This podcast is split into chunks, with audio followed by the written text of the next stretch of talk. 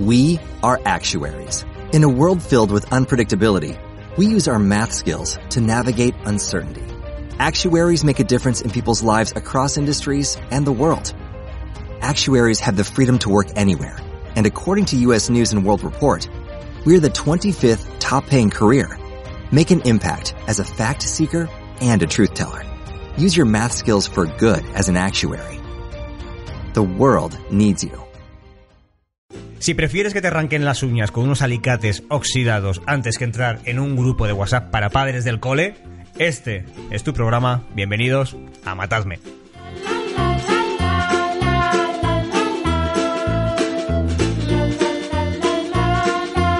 Bien, bien, bien, bien, bien, bien, bien, bien, bien. Así empezamos, con esta energía. Programa número 9, eh, eh, lo hemos llamado especial eh, Sexo con embarazadas. Eh, no porque vayamos a poner clickbait eh, gratuito y queramos que, nos, que mucha gente nos vea, gente posiblemente mm, con determinadas filias un poco cuestionables, o no, porque oye, Sí, Oye. sí, sí, cuestionables. bueno, eh, ¿quién no ha tenido sexo con embarazadas? Posiblemente eh, Celia, la única, la única de esta mesa. Bueno, ¿Qué? Cuestionables. Cuestionables. Vamos a hablar de sexo con esta invitada, Ana Sierra, que es sexóloga, ha escrito este libro, Conversaciones sexuales con mi abuela. Nos va a contar qué habla, qué cosas habla con su abuela. eh, y nos va a hablar también de, esta cosa que es eh, el sexo y cómo influye a la, a la hora de cuando eres padre y ya no hay sexo, que es lo que suele pasar, que se acaba, se acaba lo bueno, amigos. Eh, no lo podéis tener todos. Celia de Molina. hola, ¿qué tal? ¿Cómo Y estás? además, Ana Sierra está embarazadísima. Ana Sierra viene preñada, por eso sexo con embarazada, que no mentimos. Eh, Javier Pineda, ¿qué tal? Cristóbal Garrido, ¿cómo estás? Gracias, me alegra que digas esto, porque es que da, da- da la casualidad que últimamente mucha gente, mucha, mucha gente, cuando digo mucha gente, quiere decir nadie, me dice por qué no te presentas cuando, cuando empiezas el programa. Pero claro, yo pienso, Pepa Bueno dice, hola, soy Pepa Bueno, bienvenidos Sí. a Hoy por Hoy. ¿Sí? No, no, No, creo que diga. Eh, Pablo Motos dice, empieza el hormiguero, soy Pablo Motos y viene Vicente del Bosque a divertirse. Como si Vicente del Bosque bueno, alguna vez se hubiera, divertido. se hubiera divertido en la vida. ¿Sabes? Entonces, eh, no sé, me parece curioso que no lo haya dicho, pero bueno, que sí, que soy Cristóbal Garrido, estoy aquí, eh, tengo barba y soy este señor con la frente que es un cine de verano, pues este soy yo. Eh, antes de entrar en el mundo sandunguero guarrote del sexo, porque así es como lo vemos nosotros, como una cosa como guarrindonga, eh, vamos a hablar de, de, WhatsApp, de WhatsApp, los grupos de WhatsApp para padres, que posiblemente es lo peor que te puede pasar eh, cuando eres padre, que es, por un lado, es la abstinencia sexual, que es lo que hablar- hablaremos después, y ahora Así, por después, después, el WhatsApp, el grupo de WhatsApp para padres. Grupo de WhatsApp para padres. Eh, Celia de Molina, Jaime Pineda, ¿estáis en grupos de WhatsApp de padres del cole? No, todavía no, porque mi hijo no va al cole y yo estoy con un... Que bueno va al cole, que le estás educando en casa, en la granja. Es que tiene dos, que no ha cumplido ni dos Es años. mormón. No ha cumplido ni dos años. O sea, ya me llegará el momento del grupo de WhatsApp de padre y gente desconocida. Pero, sí. si va a una escuela infantil, o sea. bueno, ahí va a un empieza. sitio que es un espacio familiar de crianza Bueno. y ahí... La eh, y- no, y somos 10 familias que somos amigos. Entonces, claro, tengo un grupo de WhatsApp Eh, entre explica gente que bien esto. Es, ¿Habéis montado vosotros un cole?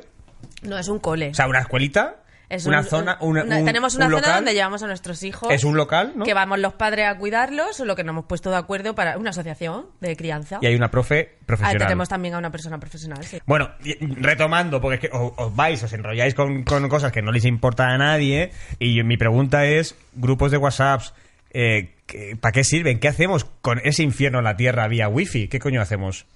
¿Qué hacemos, Jaime? Porque yo es que no tengo... Yo no estoy, pero no. po- o sea, y mi mujer sí. Yo igual. No sí, es. Me pasa Claro. igual. Porque sea el hombre y No, la que va. mujer.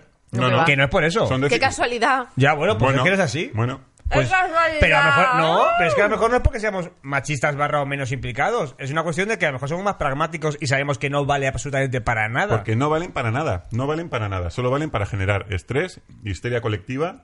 toda la vida de Dios, a los niños se les ha dado un papelito cuando hay una excursión, cuando tienen que traer materiales para hacer no sé qué de plástica, cuando tienen que traer ropa o lo que sea, se da un papelito, ese papelito nunca se pierde, eh, los padres lo leen, lo firman, se lo devuelven y ya está, no hace falta generar ese grupo endiablado de padres y madres que lo único que están haciendo es malmetiendo contra profesores, se están enzarzando unos contra otros. El otro día me contaba una amiga, hay, hay eh, delegados, hay padres delegados que son como los representantes del grupo de padres con respecto a la profe. ¿Y eso quién lo decide?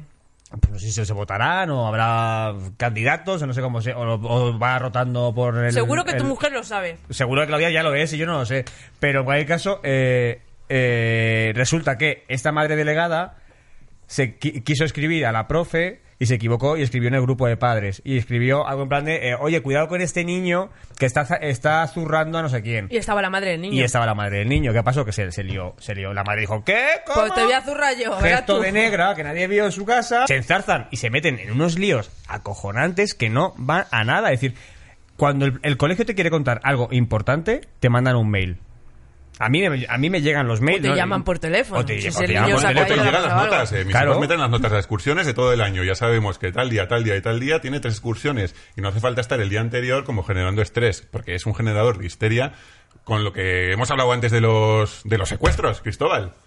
Los secuestros. Ah, lo que hablábamos No me vendas, por favor. Lo que hablábamos, claro, lo que hablábamos viniendo para acá, es verdad. O sea, eh, acordaos la época, la época loca de secuestros, de falsos secuestros, secuestros fakes, de eh, eh, de repente eh, han intentado secuestrar a una niña de 7 años en Madrid y en Cádiz y en no sé dónde, que todo era mentira, que son los secuestradores más torpes del mundo, que son incapaces de meter a una niña en una furgoneta y, y no había ni, ni testigos. Todo eso se generaba a través de WhatsApp. Eh, mira, eh, me acuerdo en un Los grupo. bulos, vamos. Claro, bulos de toda la vida. El grupo de WhatsApp de, de, de mi entorno, ¿vale? De repente es, cuidado, foto de un chico. A este chico se le ha visto intentando abusar de un niño del cole, no sé cuál, de un cole de mi pueblo. Es como, ese chaval posiblemente es un chaval. Yo no había hecho nada. no, no. Eras tú.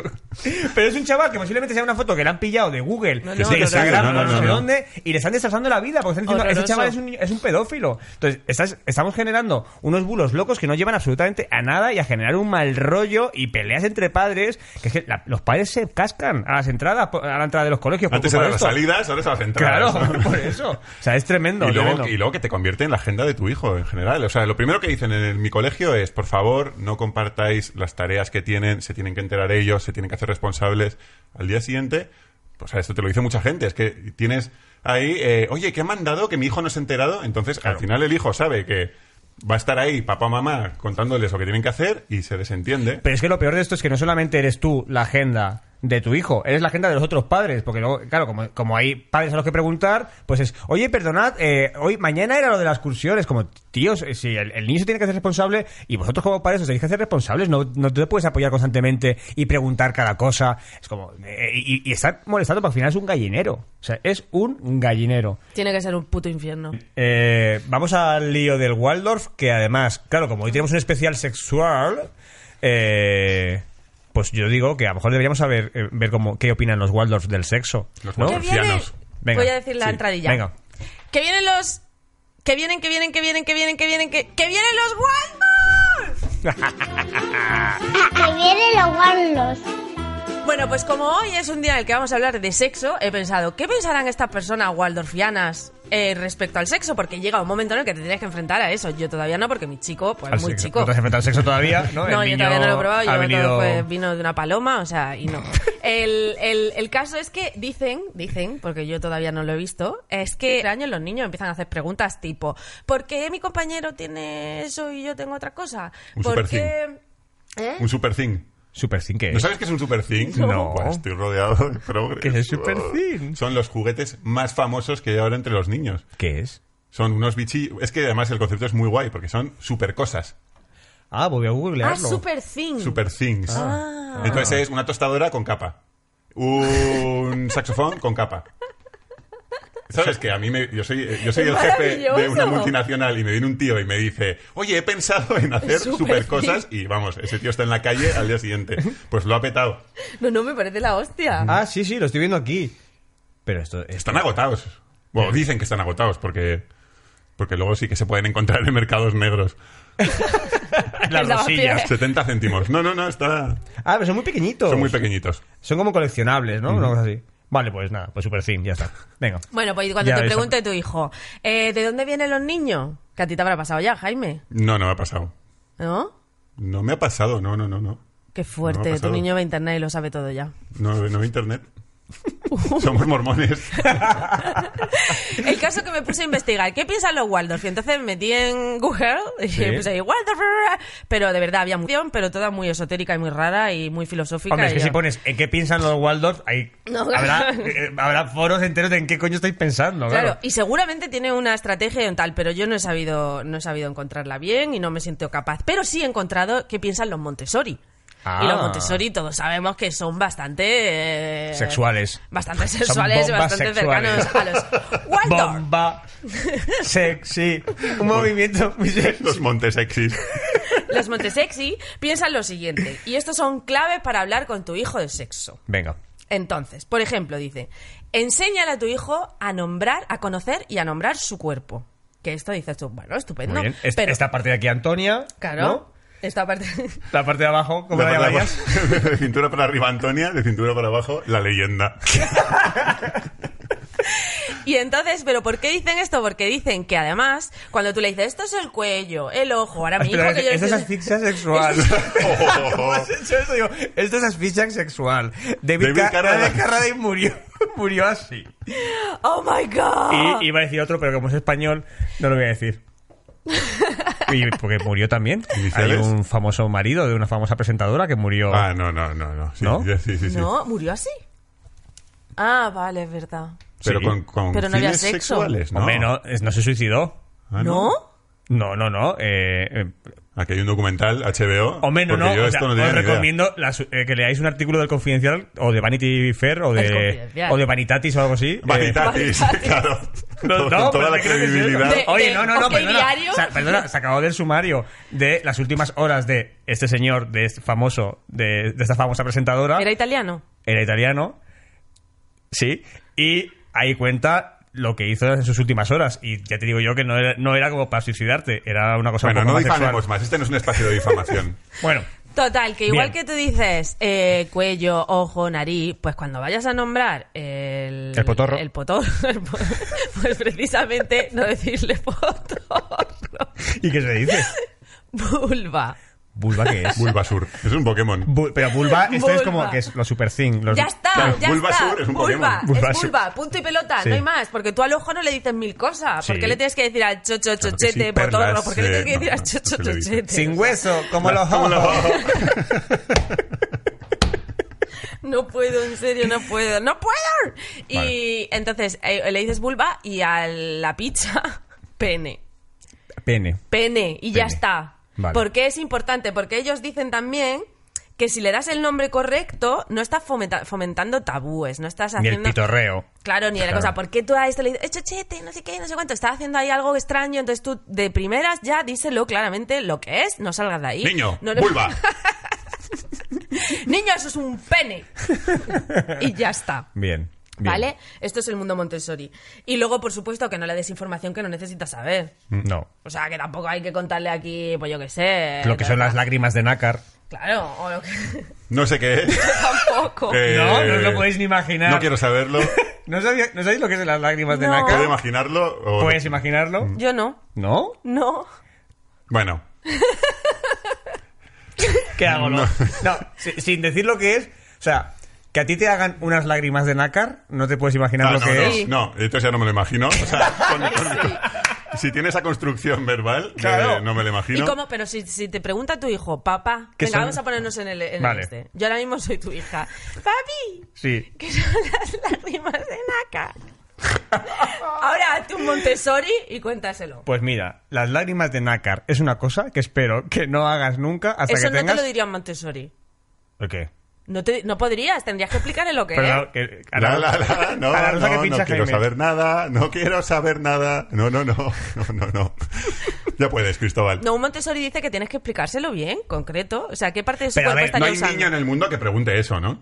Bueno, No- sí. no sé lo que es, Bueno, si hay alguien que lo ha oído decir, pues lo pregunta. ¿No habéis visto en la ¿Y si película? te dice que es un bucaque? En la película, pues, pues es un poco. ¿Y qué? Es que es lo mismo. ¿Y qué le dice? El bucaque, el- la lágrima de Claro. nácar es lo mismo. Bueno, pues, pero no, si pero mira, ¿no? en la película quédate a mi lado. Susan Sarandon y Julia Roberts. Hay un momento en que la niña le dice a, a Julia, a no sé si es a, a Susan Sarandon y luego recurre a Julia Roberts de, me han dicho que, que eh, si hago un snowball la traducción en España no sé cómo era, pero era Snowball. Una bola de Snowball, nieve. Bola de nieve. Y mm, es una guarrería. Bueno, con pero Julia mejor- Roberts, guarrerías, con la novia de América. Con la novia de América. Y entonces ella le explica, le explica lo que es y dile, sí, dile que yo lo he hecho y no sé cuánto y bla, bla, no me acuerdo cómo exactamente. Pero puede pasar, puede pasar Pero que... se lo explica entonces. Sí, creo que sí, pero no me acuerdo bien. Pero el caso es que puede pasar que un niño te pregunte Claro, una guarrería española. Y, y un Montessori, ¿qué te diría? Y el Montessori dice, trátalo con naturalidad.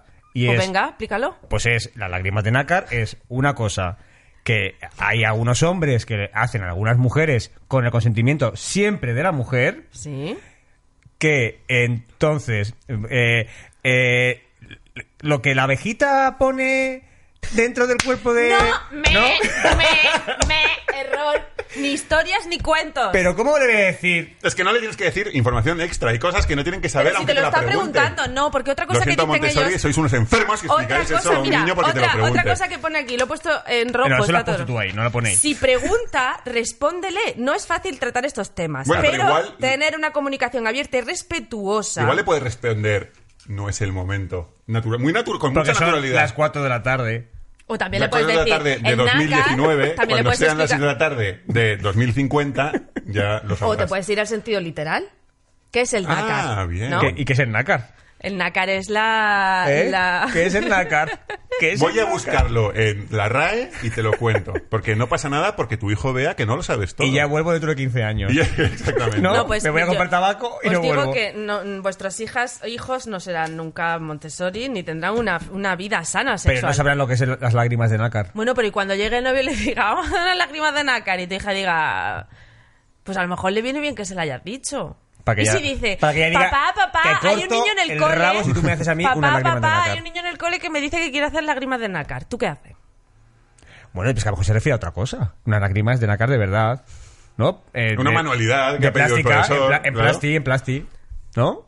Y Vale, entonces- se lo preguntaría. Y si te dice, no, me dice, No, él es- coge. es sexual. Me dice, él coge su. No, no, no. Su pilila. Por ahí no. El pene. ¿Ves? Ahí lo estás haciendo El- bien. no, no. Él coge su, pu- su, pe- su, pu- su pupila, iba a Sí, decir. su pupila. No. Se toca y, y expulsa una cosa. No, no, no, no, no tienen edad para expulsar absolutamente nada. De hecho, os voy a expulsar yo a vosotros como sigáis por este, por este camino.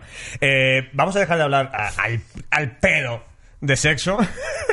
vamos a hablar ya, porque viene en este mismo instante Ana Sierra, sexóloga, nos va a explicar todas las cosas que pasan cuando no pasa nada, que es lo que suele pasar, que sexo... mm, Este gesto creo que no he hecho nunca, lo de las dos velas, que es la primera vez en mi vida que lo, que lo hago. Lágrimas Mira, de ¿eh? Voy a hacerlo. Hola. Ana Sierra, la recibimos. Conversaciones sexuales con mi abuela. Amigos con hijos. Amigos con hijos. ¡Amigos con hijos! Pues nada, arrancamos el especial eh, especial que vamos a bautizar como sexo con embarazadas. Queremos clickbait, que queremos que mucha gente pinche en esto, buena, porque en realidad bueno. no vamos a mentir, porque vamos a hablar de sexo con embarazada. Ana, ¿te puedes levantar un segundín que se te vea la tripa? A ver, espera. Ahí está. Ay. De perfil mejor. Esto es, sexo con embarazada. Una embarazada de casi nueve meses ya, ocho meses, Sí, ¿cómo bueno, la estás? semana 36 me quedan cuatro semanas. O sea, sí, cuatro semanas. Increíble. Supuestamente, no se sabe si antes. Lo mismo tenemos sorpresa hoy. Bueno, ostras, sería maravilloso. No sería tan maravilloso, ¿eh? Para Sí. nosotros sí sería Hombre, Yo maravilloso. prefiero un hospital, pero... ¿No habéis visto, ¿no habéis visto este vídeo de esta de esta señora americana con los tres niños en el coche detrás? Eh, Ah, sí, que tuvo. que el niño va que el niño va grabando y la mujer da a luz en el coche, ella sola, el y el marido está conduciendo diciendo Oh my god, oh my god. Y la mujer se saca el bebé, la- los pobres niños detrás asustados, llorando. Y directos al McDonald's, ¿no? a a celebrar. celebrar el bautizo.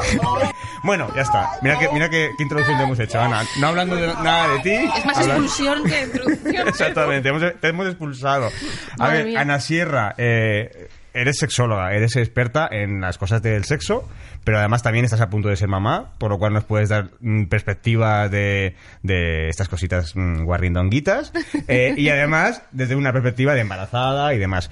Eh, lo más importante, mira, promoción, ¡pum! Ahí está. Has escrito un libro, Conversaciones sexuales con mi abuela, ¿vale?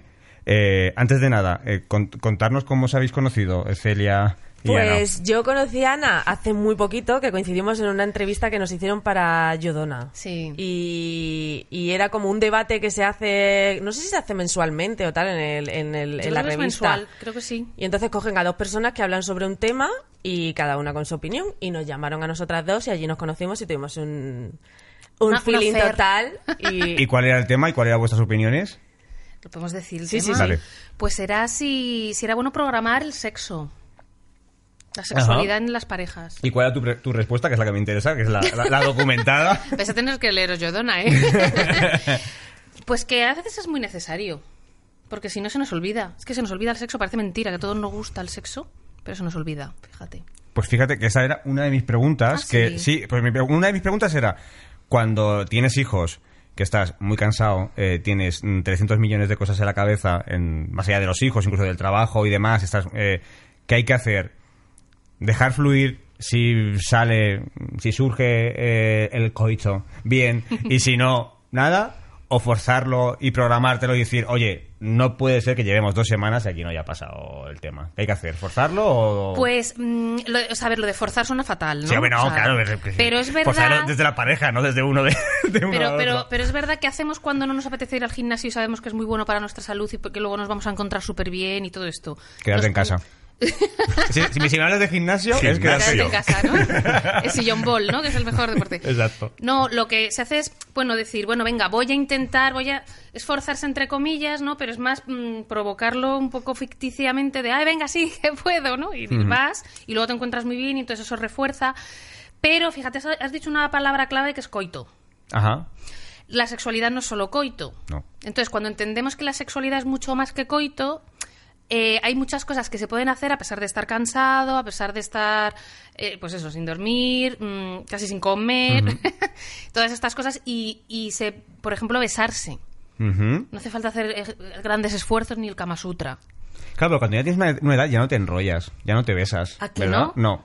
Es verdad, y luego cuando éramos adolescentes alocados, Sí. nos tirábamos horas besándonos, nos, nos caían las babas y todo por aquí. Era una cosa y nos da igual, ¿no? Era precioso. Era precioso, tan, tan, tan romántico con la baba colgando. Tú lo que apuestas es, a lo mejor no hace falta llegar hasta el final, pero un magreillo de vez en cuando y quedarse, ¿no? Sí, pero fíjate, ese término también te voy a hablar de lo de llegar hasta el final. ¿Cuál es el final de una relación sexual? Yo lo tengo claro, desde mi punto de vista. Para mí el final es, el- es lo que todos estamos pensando. ¿Cuál, cuál es para ti el final? Claro, la a ver, la sociedad piensa, final es orgasmo. Sí. Eh, no sé ya si tú contemplabas el orgasmo de ambas partes o de todas las partes, porque oye, puede ser una trieja en vez de una pareja. Ah, ¿la otra parte también puede tener orgasmos? Sí. ¿Qué? ¿Qué me estás contando? ¿Qué me dices? A estas alturas. Sí, no, pero, pero fíjate, hay personas incluso que no tienen orgasmo por alguna razón, pero, pero puede ser una relación completa, eh, pues con un- besos. Vamos a hacer un, yo se lo digo a mi pareja, vamos a hacer un mindful kiss hoy, porque hace mucho que no nos besamos así de apasionados. Porque cuando ya tenemos automatizadas las relaciones sexuales, muchas veces es pim pam pum, uy, que tarde es, venga, rapidito, ti, ti, ti, ti. Y, y nos y suprimimos muchas cositas guays. Como por ejemplo dormir desnudos.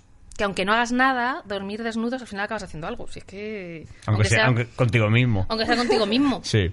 O a mitad de la noche, o por la mañana, un apretadillo, un algo, un tonteo, un temetomano. O sea, es que claro, también hay que ver cómo está la pareja en otras áreas, ¿no? Si está bien, si está mal, si, si se siguen deseando o hay que trabajar el, cere- el cerebro. Pero hay que trabajar el cerebro, ¿no? Hay que trabajar el cerebro. Digo, Es decir, porque es verdad que, que cuando llevas ya 15 años con tu pareja, mm, es imposible que todo sea igual. Y que si no cuidas otras cosas, es difícil que luego surja, ¿no? Claro, pero es que es eso, no tiene por qué ser igual. Lo maravilloso, porque si, si todo es igual es rutina. Ujú. La rutina está muy bien porque no tienes que crear siempre, estar creativa y creativo, ¿no? Porque digas, tienes que innovar todos los días. Que, que tienes eso con alguien, pues es que ya se te acaban las ideas, ¿no?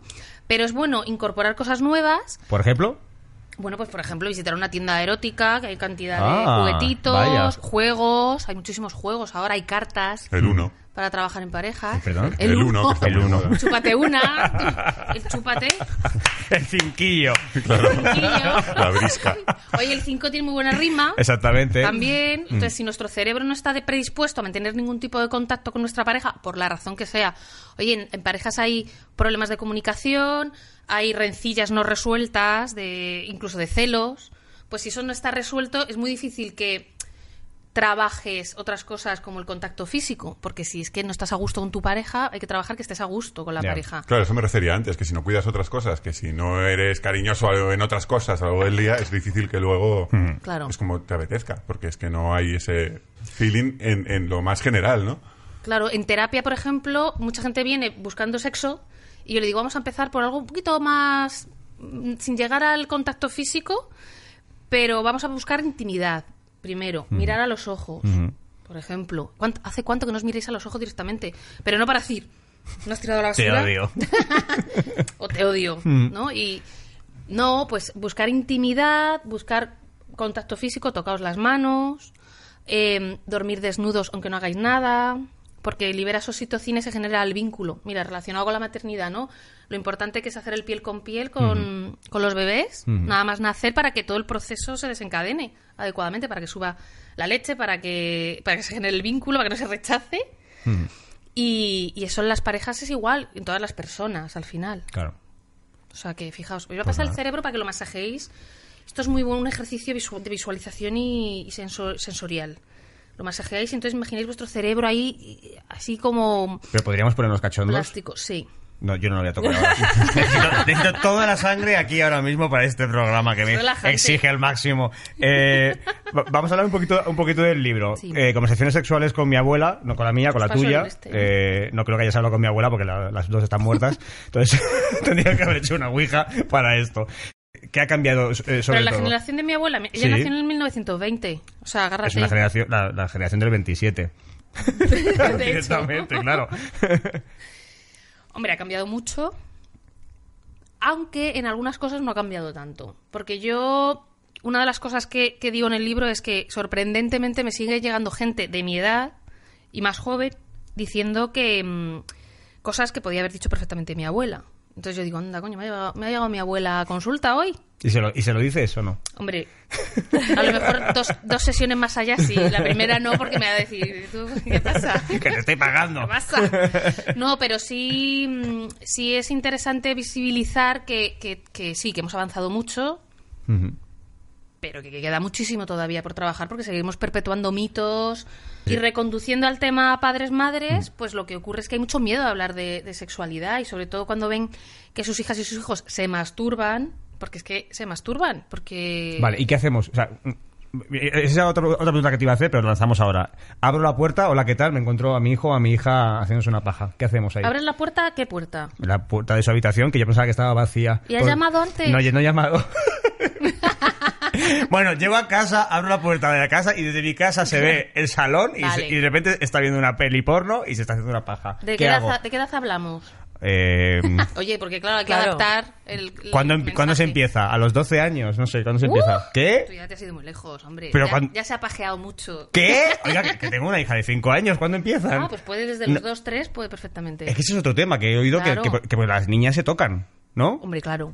Hostia, vale, También pues, espera, tienen espera, por partes, no, por partes, primero. Pero y los niños, claro. Las niñas, los niños, sí. Sí, sí, sí. Pero, a ver, vamos por partes, que nos estamos, nos estamos acumulando ¿qué- cosas. qué hijos? Respira. A ver, no que, no que mis hijas lo hagan, pero yo he oído que las, niñas las niñas se tocan porque, porque les gusta, obviamente. Claro, a ver, es- a ver, ¿qué pasa? ¿No habéis visto nunca a un niño o una niña o un adulto en un semáforo meterse el dedo en la nariz y Sí. disfrutar yo cuando- locamente? si me miro en el, retro- en el retrovisor me veo yo a mí mismo eh, Me- así, metiéndome y el dedo en dices, la ay, nariz. qué gustito, ay, Sí. voy a aprovechar el semáforo. Pues Sí, porque yo no un entiendo qué piensa la gente que es un coche. o sea, se ve todo dentro. Sí, Ya, parece total. estás en tu... Sí, sí, como cuando cantas y lo das todo, sí, sí. Pues a ver, eh, hay ciertas partes de tu cuerpo, por no decir todo el cuerpo, que es erótico y tú te tocas y te gusta. Hay gente que le gusta los pies, las orejas, o sea, cualquier cosa, ¿no? Y entonces, cuando los niños y las niñas descubren sus genitales, que los descubren dentro del útero, o sea, ya juegan también si los descubren. Claro, las niñas con sus genitales lo tienen más difícil porque no lo ven y no lo tienen fuera, entonces es externo los chicos, pero les da gustillo. No tiene por qué haber una intencionalidad erótica, o sea, pero saben que si se tocan pueden conseguir orgasmos, ojo, y tienen más habilidad que nosotros. What the fuck. Qué envidia, ¿verdad? Sí, pero ¿qué, qué haces? O sea, ¿cómo le explicas, oye, esta- estamos comiendo con la abuela, por favor, no te toques Claro, eh, si la estáis vulva comiendo, o o sea, el si está en pene? su, es que no es lo mismo que esté en su habitación No. A que esté comiendo con Vamos la por abuela. partes. Primero, parte crítica. Eh, niños pequeños a los que... eh, no, ¿cómo les explicas esto que, esto que tú haces? No es una cosa terrible, no te vas a quedar sordo, no es traumático, pero hay cosas que no deberías hacer en el cole o Claro, pues eso, si tu habitación y ha dejado la puerta abierta y tú llegas, te lo encuentras y tal, pues le dejas que acabe. Ajá. Salvo que haya una emergencia, está la casa ardiendo, no le dejes que acabe. Hay que matizar, que Bien. luego... No, y simplemente, le- le- eh, según la edad, Pues eh, o si llegas con alguien y tal, le dices, hija, o voy a cerrarte la puerta. Y ya está. Y luego, si sucede algo que consideras que hay que hablarlo, o sea, si simplemente se está tocando, pero no está haciendo nada. Hombre, si ves que está haciendo, por ejemplo, utilizando algo que puede hacerle daño, porque se frotan con peluches, con lo que pillan. Entonces, claro, serio, yo no sé, yo no sé qué hijos tenéis, de verdad. Yo esto no lo he visto en mi vida. Tengo tres hijos, no lo he visto. a ver, no. pero con una silla. O sea, Claro. oh, O bueno, con el pico de la mesa. Con el pico de la mesa, con lo que. O sea, ellos, ellas, han- ellas y ellos han Que lo descubren por accidente, además, ¿no? Sí, También, de, claro. De manera espontánea, Claro. de repente dicen, ay, la almohada me frota y me gusta. Pues venga a contarle con la almohada. Vale, pero vuelvo a reconducir la- eh, mi pregunta. ¿Qué les dices? Pe- niños pequeños de 5, 6, 7 años, pre- que no son ni siquiera preadolescentes, que son niños O pequeños, de tres o dos. a estos, ¿qué hay que decirles? A ver, con dos, tres años, con tres años ya sí. Eh, lo primero tienes que ver eh, cómo actúa. Si es de manera compulsiva, si lo hace con ansiedad, si, si lo hace en público, si, mm, si lo vive de manera natural, o pues eso, con ansiedad, pues tú le dices, em, si lo hace delante tuyo, dices, ¿qué estás haciendo? Y que te diga, pues nada, me estoy tocando, me gusta, ¿te gusta? Sí. ¿Por qué no lo haces en tu habitación? Porque aquí estamos todos, mm, es una cosa íntima tuya y a lo mejor lo disfrutas más en tu habitación.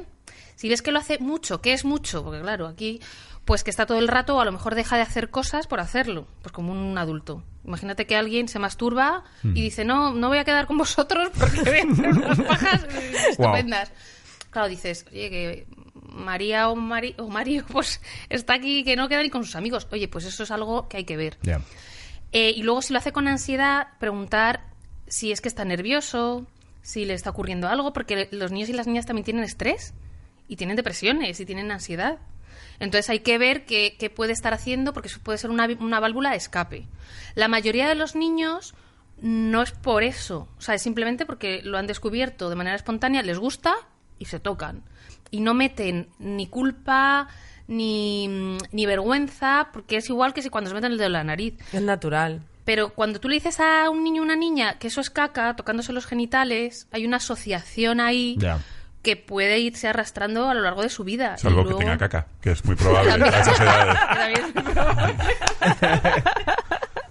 Es natural, hay que tratarlo con naturalidad, pero evidentemente tienes que enseñarle o tienes que, que- que hacerle ver que eso es algo íntimo y que no es. Entonces, ese momento de los padres delante del hijo y, y saber explicarle cómo, a ver, esto es que es muy delicado porque. Porque tampoco puede. Yo me pregunto porque son dudas que tengo, ¿eh? que no tengo ni idea. Entonces digo, tal y como está la sociedad también, si mi hijo de repente se toca y lo vive con una naturalidad increíble y de repente llega un chalao, una o sea, ¿hasta qué punto tienes que enseñarle Muy buena esta. que no puede, o sea, que no con cualquiera? Porque imagínate que llega uno que dice, este, este es un niño que pasa, desgraciadamente, y entonces, claro, él lo ve con naturalidad. Es que es importantísimo cuando lo ves hablar de ello para que sepa que eso es suyo Claro. y solo lo puede tocar él o su mamá o su papá para cambiarle la, para lavarles.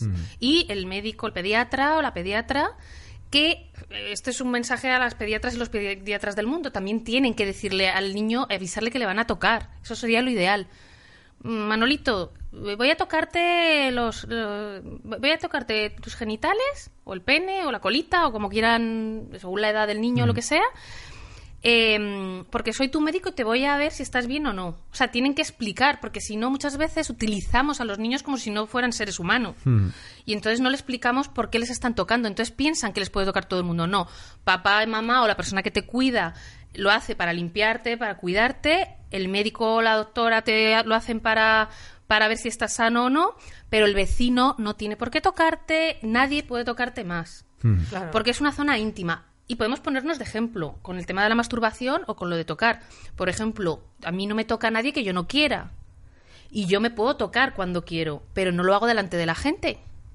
para no molestar a la gente, pero también para estar a gusto. Yo, mira, una, una paciente me decía una vez, tengo un- eh, tenían como sí ocho años, una cosa así, que ya con ocho años se sabe, ¿no? Entonces, o siete, no me acuerdo. Pero decía, he encontrado a mi hijo y me dice, pues el otro día Pepito mm, me, que- me dijo que si me chupaba la cola o algo así. Wow. Claro, y dijo, pero pero eso no podéis hacerlo, porque porque te dice eso, porque que eso no, no debería hacerlo. Y dice, hombre, que no, que se la chupé yo. Ah, bueno, menos mal. Menos, la madre, menos mal, menos mal. Pero a mí esto, Claro. sinceramente, yo lo siento, no me parece que, ¿Por qué? que Porque sea- probablemente... que no, que no sé, claro, las edades el miedo no- de esa no sé. madre es, ¿dónde ha visto esto? ¿Quién le ha dicho Claro. eso? Claro. Hmm.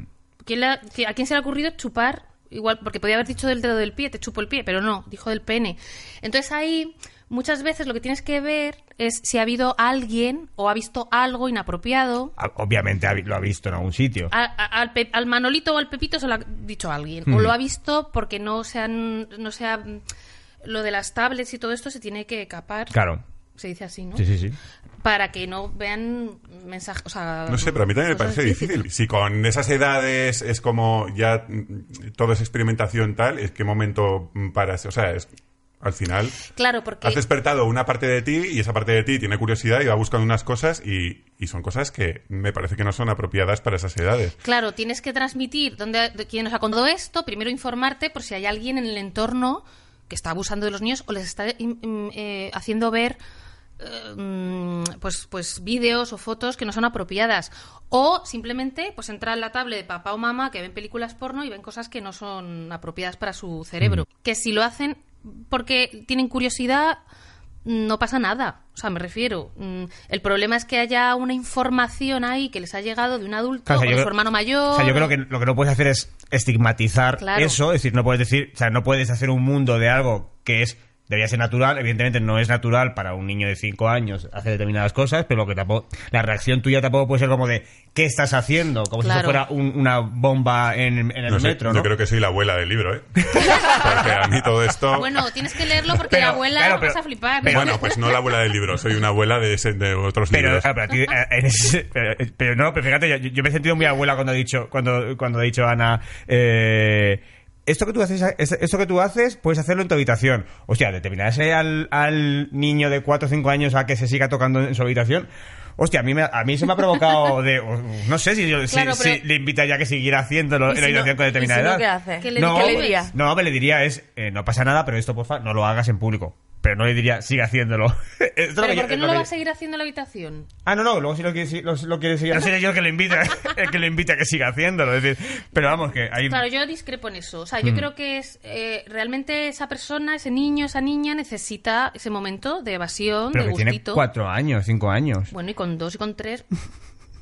Que sí, que sí. Sí, sí, sí. Es que, claro, y Las, hay niños a- las que no lo abuelas hacen. del podcast. Que sí. ¡Abuelos! A mí llámame tatarabuelo, porque yo estoy todavía varios No, pasos pero atrás, ¿no? es que es eso, que es que no hay nada Ya. de malo. O sea, es, es natural. No, no, si, si yo no digo que sea malo. Es decir, eh, eh, eh, por eso he empezado, he empezado esta intervención mía diciendo no hay que estigmatizar el sexo. Es decir, no hay que decirle, oye, esto que estás haciendo es terrible y es prohibido y es pecado. No, o sea, yo creo que hay que. Evidentemente, no hay que hacer un mundo de algo así. Ahora, pues te digo, a mí me da pudorcito el mero hecho de a un niño tan pequeño, evidentemente a un adolescente o preadolescente, no, o sea, no puedes ponerle puertas al campo, a un adolescente se la va a pelar como si no hubiera un mañana, evidentemente. Pero ahí entramos en la segunda parte de entro, veo a mi hijo adolescente masturbándose y ahí qué hago. Con la puerta abierta. Hombre, entras, primero tienes que llamar. Si es bueno, le, pi- le pilla, tenía la puerta abierta y le he visto, no sabía que estaba en casa. Vale, pues le dices, hijo, cierra la puerta. Cuando esto, cuando Ujú. te ponga. Y luego cuando acabe, posiblemente no acabe, eh, quiero creer que no será tan tira, cenutrio. tira los papeles a la papelera, Quiero- no los dejes en el cajón escondido. Quiero creer que no sea, será tan cenutrio de acabarse la paja después de que le he pillado. Quiero creer que se le habré, le habré Que le cortado, todo, cortarás le habré el cortado rollo. todo el rollo. Eh, la hora de cenar, nos, re- no- nos reencontramos. Veo a Jaime que está haciendo aspavientos. Le dices- lo primero que le dices, ¿te has lavado las manos? Ajá, bien, para desdrama- desdramatizar. Claro, a ver, es que la, la cuestión es que no puede llegar la adolescencia sin que tú hayas hablado de tus hijos de temas relacionados con la sexualidad. O sea, en eso sí estoy de acuerdo. Vale, ¿y cuál es la edad perfecta para sentarse en la mesa y decirle, oye, Pues a demanda. Ellos te van a preguntar cosas. Desde de dónde vienen los niños hasta porque yo tengo pito y mi hermana vulva. Y bueno, que no lo van a decir así. pero- Y desde ese momento que te dicen de dónde vienen los niños, que a mí ya me ha pasado, decir cómo, cómo se nacen los niños y como tal, eh, ahí ya le explicas sexo, qué es el sexo. Hombre, es que eso es sexo ya. Sí, sí, no, pero no lo digo. que- Pero no, porque tú no tienes por qué dar ideas. O sea, tú no tienes por qué hablar a los niños del Kama Sutra. O sea, no, ya, ya, pero ¿qué les dices? Pero, por ejemplo, eh, una niña de 10 años, que ya son 10 años, vio eh, un clítoris en 3D, ¿no? Eh, vio cómo eran las... Y dijo, ¿qué es esto? Y a mí me lo preguntó. Y entonces, pues yo le dije, pues es un clítoris. ¿Sabes qué es un clítoris? Pues no. Digo, pues mira, tú y yo tenemos clítoris. Los niños no lo tienen. Y es una parte del cuerpo que sirve para el placer, que está en nuestra vulva. Le expliqué que era la vulva, porque no lo conocía como vulva, porque lo llamaba Pepe, Pepitilla, no sé Chochete. qué, chochete, yo qué sé, Ujú. todo. Que eso es otra cosa, porque le ponemos tantos nombres. ¿Cuántos nombres tiene esto? Eh, codo. ¿Alguno más? Culo o codo. Pero es que los genitales tienen tantos que los niños ya no saben. Cuando les dices vulva o pene, dicen, ¿de qué me estás hablando? Porque yo lo conozco de mil formas. Y aprovechas para decirles, pues esto, y es para el placer. Entonces, cuando quieres tener. Pero todo el cuerpo es para el placer, realmente. Lo que pasa es que este órgano es exclusivo para el placer. Que solo lo tienen las mujeres. solo lo tienen las mujeres. Porque claro, a un niño el pene dice, bueno, pues para hacer pipí, para no sé qué, Claro, pero el no sirve para hacer es que es pipí. solo para el placer. Claro, solo para el placer. Y entonces a lo mejor dicen, anda, y pues no lo sabía, pues ala, pues. Bueno, de hecho, lo que me comentó es, em, no quiero saber más, gracias. Bien. Entonces le dije, pues no lo cuento más. Si me sigue preguntando, yo le sigo, yo le sigo mm, explicando. Pero, mm, pero no es cuestión de darle ideas. Porque a mí no me ha dicho cómo se toca el clítoris y cómo. O sea, no me ha pedido instrucciones de, Ya, de manejo, de uso. Por eso digo que, que contar de más también es muy imprudente. Cuanto más contemos a demanda, mucho mejor. Porque son dudas que tienen. Ya, no hay- Si no no hay que- respondemos, es Claro, peor. Es decir, no hay que escaquear la respuesta. es decir, Claro. hay que llegar hasta, hasta donde veas tú que tiene interés y, ahí- y hasta ahí. Super error. ¿De dónde vienen los niños? Una abejita que llega a una flor. y, y coge Ay, pero yo creo que esto no lo hace nadie, ¿no? Sí. Yo creo que ya no, ¿no? yo creo que Su- sí. la- que la abejita y la Yo creo que cigüeña todavía y- hay gente, ay, pues eso es porque... Sí, que se cuentan historias. No, es, es- es más de cuando papá y mamá se quieren mucho, ¿no? Es una cosa un poco más ambigua, pero la Mezclando el abejita, no sé. amor por Claro, medio, sí, sí. Por, por si acaso. claro, por, por dulcificarlo un poco Disney. Sí, a ver, yo hace muchos años en un colegio, niños de 8 años me preguntaron cómo se tenían los niños. Todos así muy callados, muy tal, y de repente levanta la mano una niña. El año pasado nuestra profesora nos habló de las, la- las flores y las abejas Ouch. y era mucho más bonito que todo esto. y dije... Y yo en un momento pensé, les ha destrozado la vida. Y dije, no, les ha destrozado la vida a esa mujer. Claro. Claro. Porque les ha puesto los mundos de Yuppie y luego resulta que esto no es que sea feo, es muy bonito. O sea, si lo piensas, es mucho más bonito saber que tu papá y tu mamá lo han hecho. A que, que, a que un insecto ha llegado desde no sé dónde con que se va una flor y tal. una avispa Una japonesa de estas te- asesina. me viene a embarazar. Me va a picar para embarazarme. ¿Cuál crees que va a ser la diferencia fundamental con las generaciones que vienen con respecto a cómo vemos nosotros el sexo? ¿O ya hemos tocado techo? Ya no se puede, ya no puede haber más diferencias. Esto ya es una locura de sexo sexual. No sé vosotros qué pensáis, pero el tema Internet, eh, el uso de Internet, la accesibilidad, la información que tiene Internet, pues eso cambia muchísimo todo. ¿Para y, bien? Las, y las conexiones. ¿Y para bien? Pues mira, yo creo que todo usado bien, va- o sea, me refiero, eh, lo importante es el uso que se Porque claro que es muy bueno que yo pueda conocer a alguien que está en Sebastopol y que pueda enamorarme de alguien que no voy a ver nunca, no me voy a cruzar con él por la calle, ni en una discoteca, ni en un bar, ni en una biblioteca. O sea, nos genera herramientas muy buenas para, mm, para relacionarnos, pero si suprimimos la humanización del contacto físico, del, del estar tú a tú. Mira, a consulta, por ejemplo, llega gente, mm, antes llegaba gente diciendo, no sé si meterme en una app de ligue, ¿no? Cuando empezaban las apps. Y ahora es no sé cómo salir. Y ahora, sé, ahora no sé, ahora no sé cómo ligar si no estoy en una app de ligue. O sea, el momento de ver a la persona en persona, No saben. nunca mejor dicho, no saben, porque también se han idealizado y se han Claro. vendido un perfil, o sea, han ocultado todas sus carencias eh, detrás de las redes sociales o de, o de las apps y demás, y luego cuando quieren quedar, dice, va a descubrir que, que no soy tan simpático, que es mentira. Si lo has podido ser por un lado, puede serlo por el Que otro. todo era Claro. un filtro, que tengo granos. Claro, también es esta, ¿no? O sea, es una forma maravillosa para ocultarse, pero luego realmente no estás ligando tú, está ligando tu avatar. Ya. Pero Y- bendito sea, te digo, ¿eh? A veces sí. O sea, para los que somos tímidos y no especialmente agraciados, eh, viva Internet. Sí, porque nos saltamos el filtro Claro, es como que- chungo de le gustaré, no le gustaré, o, o si me conociese mejor le gustaría, pero a lo mejor físicamente no le atraigo Vamos a a primera. ver, paremos este A programa. Acabo de decir, no especialmente agraciados, y aquí nadie ha dicho, no, eres muy guapo, Cristóbal. ¿Cómo dices eso de ti? Vaya, la autoestima por los suelos. Eso es algo tan subjetivo. Claro. O sea, para, para- habrá cantidad de personas, infinitas personas que les atraigas y algunas es muy verdad, pocas que eso es verdad, es verdad que hay muchas, es verdad que hay muchas porque recibo cada día cientos de Claro miles sí. de piropos en nuestros canales de YouTube, sin embargo, yo, yo no podría eh, ligar por, por app. ¿Qué? ¿Nunca has ligado por app? Jamás. Porque tú eres no una podría. andaluza, una No gitanilla podría, graciosa. O sea, a mí, me- a mí me genera muchísima más ansiedad crearme un avatar y crearme algo. Y, y, o sea, me generaría mucha ansiedad. O sea, tú eres de, de bar, de la Sí, barra, ¿no? sí. De veo a este pavo Amores italiano, a por él voy, ¿no? Sí, bueno, vino él, ¿eh? No sé. Ué, Que lo sepáis. ué, vino el italiano. No, pues, pero no, en serio, no, no, no sabría. O sea, yo soy más de, de la vida, de relacionarme, de llevarme bien, de caer. O sea, por lo- claro, también Sí, llevo, pero- llevo en pareja 11 años, o sea, que las apps no la he No usado. las claro, pero eso va a acabar pasando. Es decir, está A mí, a mí la app lo que me parece que eh, te ayuda es a esa- ese primer paso terrible de hay una señora absolutamente desconocida que no la conozco de nada, que posiblemente me manda a tomar por culo y que además a lo mejor es una borde eh, y, y más allá del físico no me interesa nada. Sin embargo, la app derriba esa, esa barrera, ya hay un paso, ya sabes que te interesa y ya lo siguiente es quedar. Evidentemente, en algún momento tienes que quedar y tienes que hablar y tienes que ser simpático de verdad. O sea que ahí ya. Recomiendo un capítulo que se llama eh. La cita de gente hablando. Ah, que donde sabes tú, que eres la la protagonista soy yo En y habla de todo esto. En Fluxer, es verdad, Fluxer está muy bien Antonio, de, capítulo, de- Álvaro Carmona. Antonio, Antonio Carmona es el de que. De Álvaro Carmona, buen amigo, a pesar de que me he equivocado de su nombre. Y en Fluxer, gente hablando, eh, ese capítulo lo protagoniza aquí nuestra actriz favorita. eh, y, ¿Y Álvaro? Y, Y y Álvaro el propio Carmona. Álvaro, y el propio Álvaro, verdad. Que es el primero de todos, ¿no? Sí. Sí. Bueno, yo tengo que confesar, que ya se lo confesé a ella cuando nos vimos en lo de Yodona, que yo siempre he querido ser su pértiga. Es que. Ah, por. El antiblog. Por el antiblog, es verdad. es Claro. verdad. Yo soñaba con ser su pértiga. Es que la pértiga es la pértiga. A ver, venga, que, Venga, sí, que voy, a- voy al lío, voy al lío. Sexo con embarazadas de verdad. Porque ahí... Lo los- de sexo con embarazada suena un poco a fetichismo embarazo. No, No, porque, porque, hombre, si tu, mujer- si tu mujer está embarazada y, y No, pero también hay mucho fetichismo embarazo. Sí, sí, hay porno de, de, de, ¿Cómo, con que ¿Cómo se hace esto, no? Es decir, porque eh, si- los tíos siempre tenemos este pudorcito de no quiero hacer daño, a ver si Verdad. le voy a, a- a darle con la punta en la cabeza al bebé. Lo de, el chiste es horrible de a que jode, ¿no? Que De- cuando nace el niño te dice que jode, papá. Pues eso, eh, ¿qué, qué, qué- qué hacemos? ¿Qué hacemos con esto? ¿Qué hacemos? ¿Nueve meses sin, sin meterla o cómo Hombre, hacemos? pues es que esto depende de, de la persona. A ver, evidentemente, en este caso, la mujer embarazada manda.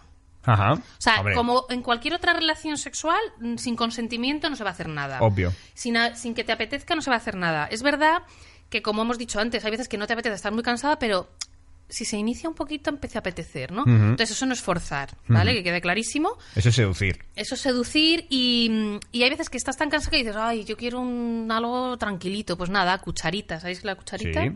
¿Cómo no? Y, y entonces eso es muy, muy agradable sin exigencias. O sea, no hay que llegar a nada. Como digo yo, pues si te da un masajito, pues te da un masajito. Un masajito en toda la zona. Ya. Pero, Para fortalecer el suelo por ejemplo, Que eso viene muy bien. Sí. ¿Has visto? por ejemplo... ¿Podría sacarme el título No. de sexólogo? ¿Tú crees? Estoy a un paso de ello. Un paso. pero, pero, por ejemplo, eh, si solo no se podría hacer eh, sexo genital coital, si lo- no lo recomiendan los médicos, los ginecólogos, las ginecólogas, porque es de riesgo, por Ya. ejemplo. O hay riesgo de parto prematuro, alguna cosa de estas. Si no se apetece, normalmente lo que se suele decir es que el primer trimestre, como hay mm, náuseas y malestar y mucho sueño y tal, no suele apetecer, pero hay muchas mujeres que les apetece. En el segundo trimestre dicen que es el mejor porque es cuando te sientes con más energía, todavía no te pesa el barrigón y demás, no tienes el reflujo este de cuando ya mm, el estómago se queda mínimo y tal. Y en el último trimestre, pues ya como estás con el barrigón, pues claro, como que baja un poco. Pero eso es teoría y son probabilidades. Luego hay mujeres que les viene muy bien porque claro, mm, si tienes algún dolor, pues pues eh, liberas endorfinas con los orgasmos. No hace De falta hecho- penetrar. De hecho, viene bien, dicen, entre que esto yo hablo sin saber, para provocar el Lo parto. Mira, lo tengo aquí, lo de Friends, lo de comer picante, hacer ejercicio Sí. y, Porque y es que yo me acuerdo que yo al final ya no podía más y era como, ya era como, por favor, o sea, vamos a hacer esto de alguna manera. O sea, es para una cuestión- sacármelo. Es una cuestión de, porque claro, al final es como el útero se, bueno, en fin, Da- que hable sí, la, que genera la contracciones. El orgasmo genera contracciones. Y, y bueno, incluso. mm, Incluso se habla también a nivel médico de las prostaglandinas, creo que son del esperma, hacen que también se ayudan con las Ah, contracciones. mira, qué bueno es el esperma. Mira, eh, que lo, queríais perder. Hombre, y eh, pues aquí puede que lo- incluso luego, luego lo corte, ya veremos. Eh, en la época del embarazo es, un- es, un- es una buena época para explorar otros mundos. Quiero decir, sexo oral, sexo anal. ¿Es un buen momento? O, mira, como vete con la excusita al baño. No, pero como cualquier otro. O sea, la excusa de por qué estés embarazada tienes que explorar otros mundos, no. Como cualquier otro momento. También te digo, si estás con reflujos y ardores y sexo oral, que lo practiques tú, pues te puede dar los siete males. Ya. Que te lo practiquen a ti. Eso sí mola, ¿ves? Y bueno, claro, es que yo no decía que me lo practicaran Claro. a mí, yo lo decía por vosotras. Claro, Estás muy claro. callado, Jaime. Yo Está escucho- flipando, está aquí tragando saliva. Uy, uy. Eh, ¿a, ti, eh, ¿A ti qué te parece? ¿Sexo con embarazadas? No. Sexo con nadie. no, Un día hablamos de asexualidad, ¿no? no, eso es. Vale. No, sexo con No, pero por embarazadas a tope. ejemplo, hay, hay mm, aparatitos estupendos que son de estimulación del clítoris, que ni siquiera son con penetración. Y como digo, si no te apetece, mm, si te apetece un orgasmo, pero no te apetece penetración, porque a lo mejor no te apetece. O hay gente que le apetece incluso en el posparto, fijaos. Eh, hay mujeres que me han dicho, a mí me apetecía eh, tener sexo con penetración, me dijeron que por vagina no, pero con, por anal yo podía, no me dolía y perfectamente, pues ¿por qué no? Pero tenemos como un estigma de, ay, no, que acabas de parir. No, pues si le apetece y no tiene dolores, eh, los médicos han dicho que está estupenda, que puede y tal, ¿por qué no? Esto yo no sé si es más de tu campo o de la ginecología. Este miedo que, se- que tienen las embarazadas, que tenéis las embarazadas de, ay madre, que esto se quede igual, este agujero Oh, sí, no se sí, ve de sí, sí. sí, sí. Eh, eh, eh, esto vuelve a su sitio, ¿no? ¿O cómo? A ¿O ver, qué? yo, yo- Depende, ¿no? claro, yo sería muy optimista si dijera sí, vuelve a su sitio porque nuestro Es cuerpo no está preparado para todo esto. Hay mujeres que tienen no, prolapsos uterinos, o sea, se les descuelga el suelo pélvico, incluso puede haber desgarros. Hay veces Sí. que la episiotomía también, si te hacen episiotomía, que es el cortecito Sí. del perineo, pues, eh, pues también se pasan, o está mal cosido, o, o no que esté mal, sino a lo mejor se, se cura mal. Cicatriza mal. todo Claro, eso. Eh, hay muchas cosas que pueden suceder. Ujú. Pero no va a suceder. A mi caso no, en mi caso no. ni No tiene ni por qué. de No, nadie. Pero luego la mayoría, o sea, los partos, cuando hay un parto, y voy a decir un parto respetado también, porque es verdad, pero ojo, respetado es respetar lo que quiera la madre, sea con epidural, sin epidural, sea con episiotomía, sin episiotomía, sea... Oye, eh, eh, ¿qué es eso del gas de la risa? ¿Qué, qué, qué- Ay, ay, ay, ay, el ay. gas de la ¿Qué se- risa. O sea, eh, mira que hemos tenido aquí un podcast. Este, Sí. es el, este es el noveno podcast que hacemos y todavía eh, no sabía que te habían puesto el gas de la risa. Sí, el gas de la risa es uno de los métodos que tienen para aliviar el dolor eh, en un parto. Y, por ejemplo, en el hospital de Torrejón lo tienen. Y a mí me habían hablado maravillas, me habían dicho, bueno, es lo más, porque, claro, es como, te ponen una mascarilla, tú haces, cuando te viene la contracción, Y- y, estás como 20 segundos así, es como, eh, bueno, Un porro. Sí, un poco, como si de repente estuviera muy borracha. Sí. Y entonces, claro, te olvidas un poco del dolor, es, insta- es instantáneo. ¿Qué pasa? Que yo lo pedí en un momento porque ya me estaba doliendo, no quería llegar a la epidural, y dije, bueno, pues paso por el, por el gas de la risa. A mí fue lo que me, Te cortó el rollo. me cortó el rollo, porque yo estaba muy concentrada, muy tal, y claro, yo me puse el gas de la risa y Celia se convirtió en esa niñata de 17 años en un parking a la mañana en la copera en Granada. O sea, aquello fue horroroso. Tengo un vídeo que algún día lo mismo lo sacaré en el altiblog. O sea, Oye, que se puede quedar que la te, gente te muy- debes a este podcast que te ha hecho o sea, famosa. Es, es muy grande porque yo estoy ahí con el este y me lo quita y claro, era de repente pues eso, una kinky. Pero y no sé qué. suena un "Joder, método como tío, de- o sea, Ya, que me de- de- duele, que me duele, que no me duele, que no me duele. Yo, dame más gas, dame más gas. Claro, se me fue el carajo, perdí el parto cuando ya vino las contracciones, mm, que es que eso va subiendo muchísimo. Ya. Yo ya había descontrolado, o sea, yo ya estaba, estaba en la copera. Es que suena a medicina del siglo XIX, ¿no? Como muy solo leemos pero, pero de es la que el nombre engaña, entonces- ¿no? O sea, Sí. a ver, también suena tan bien que dices, Claro. joder, para ir ahí riéndote, claro. partiéndote. Claro, y de hecho risa. yo conozco una persona que me lo dijo, que me lo recomendó y que a ella le fue maravillosamente y su chico acabó también, cogiendo y estaban los dos meados. Y fue maravilloso.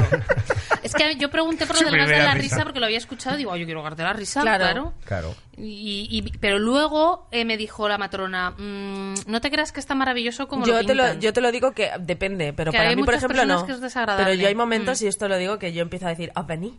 Con el gas de la risa, riendo, Venirse. que es mi gran, bueno, bueno. ¿Hay esperanza sexual después de los hijos? Después de ser padre, eh, Yo todavía no he llegado, pero yo tengo en consulta mucha gente que, que acude. Claro, en mi consulta hay sesgo de gente que no folla después de los hijos. Ya, ese es porque un si no, no vendrían. claro. Pero es verdad que afecta mucho. Hmm. Y pero, pero luego conozco también muchísima gente que, aparte de los que vienen y, y traba- lo trabajan y, y están encantados de la vida. Todas las, todos los momentos de la vida son distintos. O sea, no podemos esperar que todo sea como, la, como decíamos antes, como de la adolescencia o como eh, en el enamoramiento del principio, ni nada de esto. Pero, pero es que puede ser incluso mejor. ¿Qué? No lo creo. Sí, porque no sé si os ha pasado, no sé si os ha pasado alguna vez cuando, cuando no vivís con vuestra pareja, cada uno vive en su casa, o mejor dicho, cuando cada uno vive en la casa de los padres, Ah, el reencuentro, dice. sí, o cuando aprovechas el momento que tienes, el pequeño momento que Sí. tienes, aprovechas y te lo pasas pipa. Sí. Porque es como es, o ahora nunca, o sea, o te- estamos una semana así. Sí. Entonces, eh, esto ocurre un poco con lo del tema de los niños. Si lo vivimos desde el lado positivo, todo tiene su lado positivo también y su lado negativo, ¿no?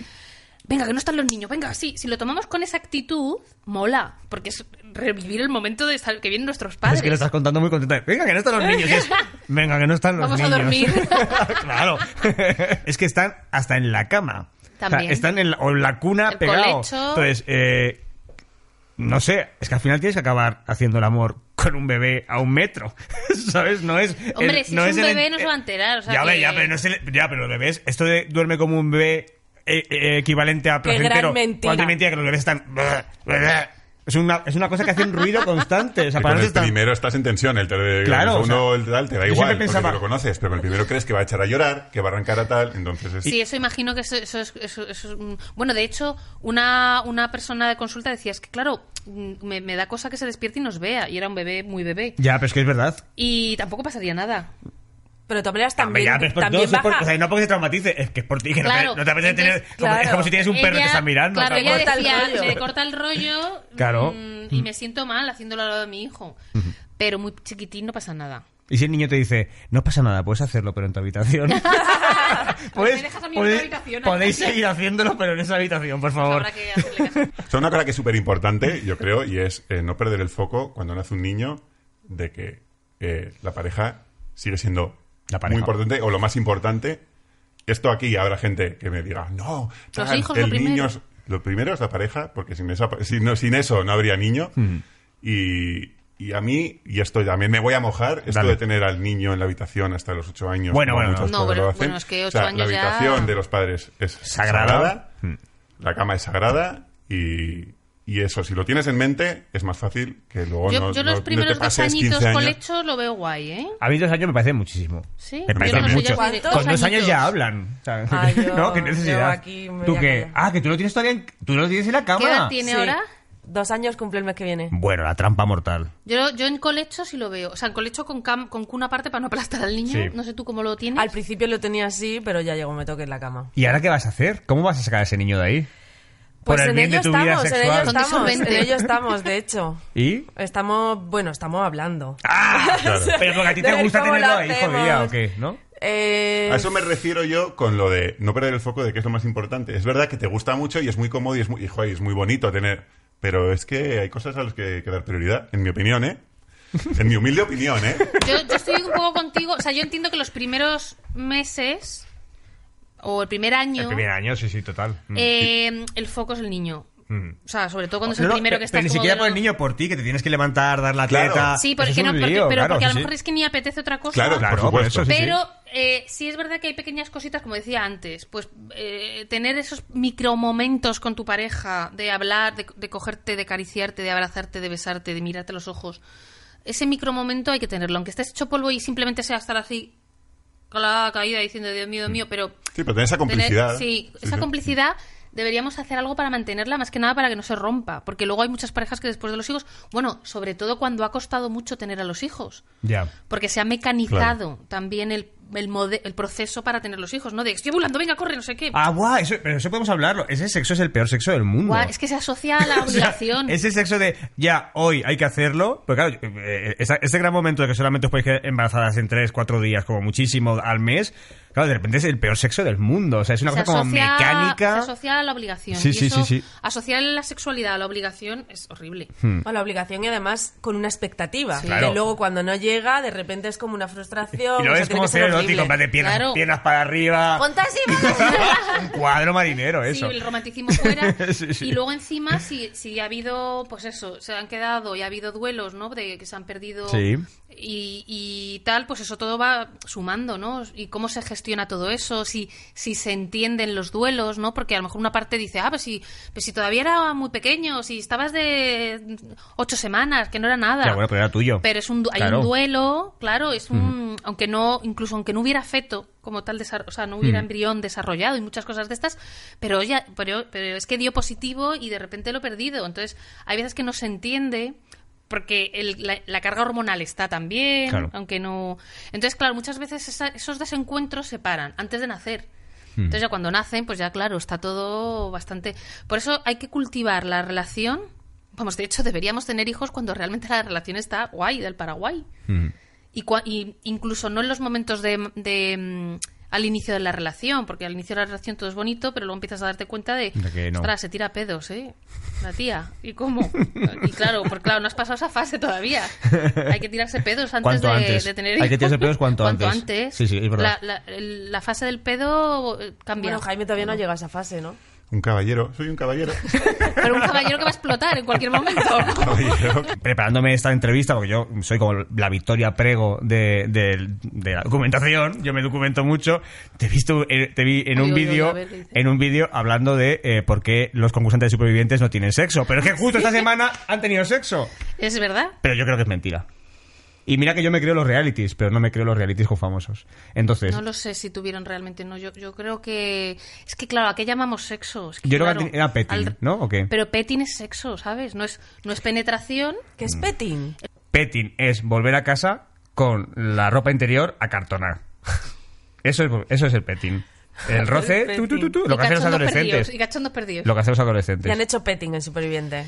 Bueno, no sé si petting o, o meting. Algo hay, algo hay. Se ve como en blanco y Sí, negro. es que ahí tiene que ¿Y ser un quién? poco ¿La con, la, con, la, con la arenita. Ojalá. Uf, qué La pantoja con chelo. Ojalá. No, eh, una guapa random con un guapo random de estos que meten de relleno para que, para que copulen, que hasta ahora nunca les haya salido bien y ahora por fin les ha salido.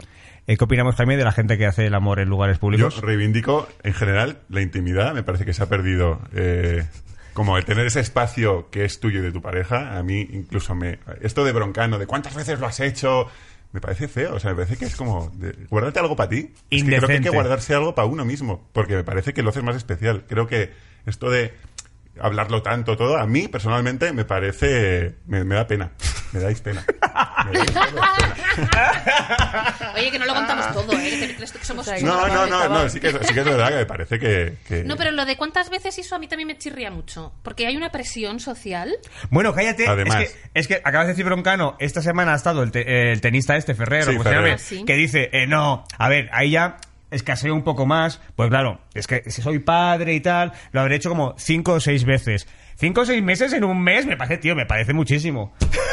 Pues supera la media, supera la media nacional. David. Ferrer, estás invitado al podcast cuando quieras, Que porque... nos cuente cómo, con hijos y tal.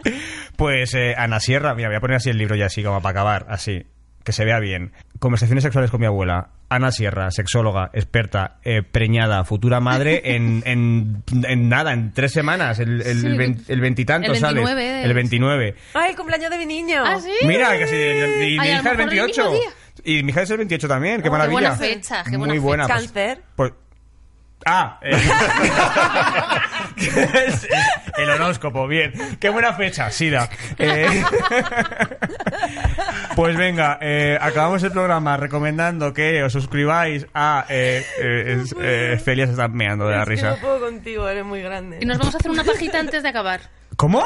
Sí, ¿Qué? venga, No contéis co- conmigo Ah, para esto. esta. Ah. Tú Ah. si quieres ve cerrando, ve Venga, cerrando. venga, pues yo voy cerrando. Pues hay que suscribirse a Pibetalanda Podcast. Nos podéis ver en YouTube. Eh, ¿Qué hay que hacer así? Ahí, A mí se me cae con el Tú bigote. primero Hola. habla y luego te lo pones. Vale, no eh, nos podéis ver en YouTube, en Spotify, en iBox, que el otro día dije ya, iBook, eh, en iTunes y suscribirse y a mí ya no se, no se me ocurre nada más que decir que, que nada, que, que cada semana que pasa eh, son más mayores y es una semana menos para que se vayan de casa y podáis, mm, re- eh, y podáis recuperar vuestra vida sexual como al principio, si es que os apetece, que a mí ni- ya ni les apetece. Y mientras tanto, pues mira, vamos a sonreír. Esto muy viene muy bien para engañar el cerebro y Pues pensar. venga, vámonos con la para en el mundo esta. Venga, hasta luego. Adiós. Nos levantamos y nos vamos. Venga, adiós. Hasta luego.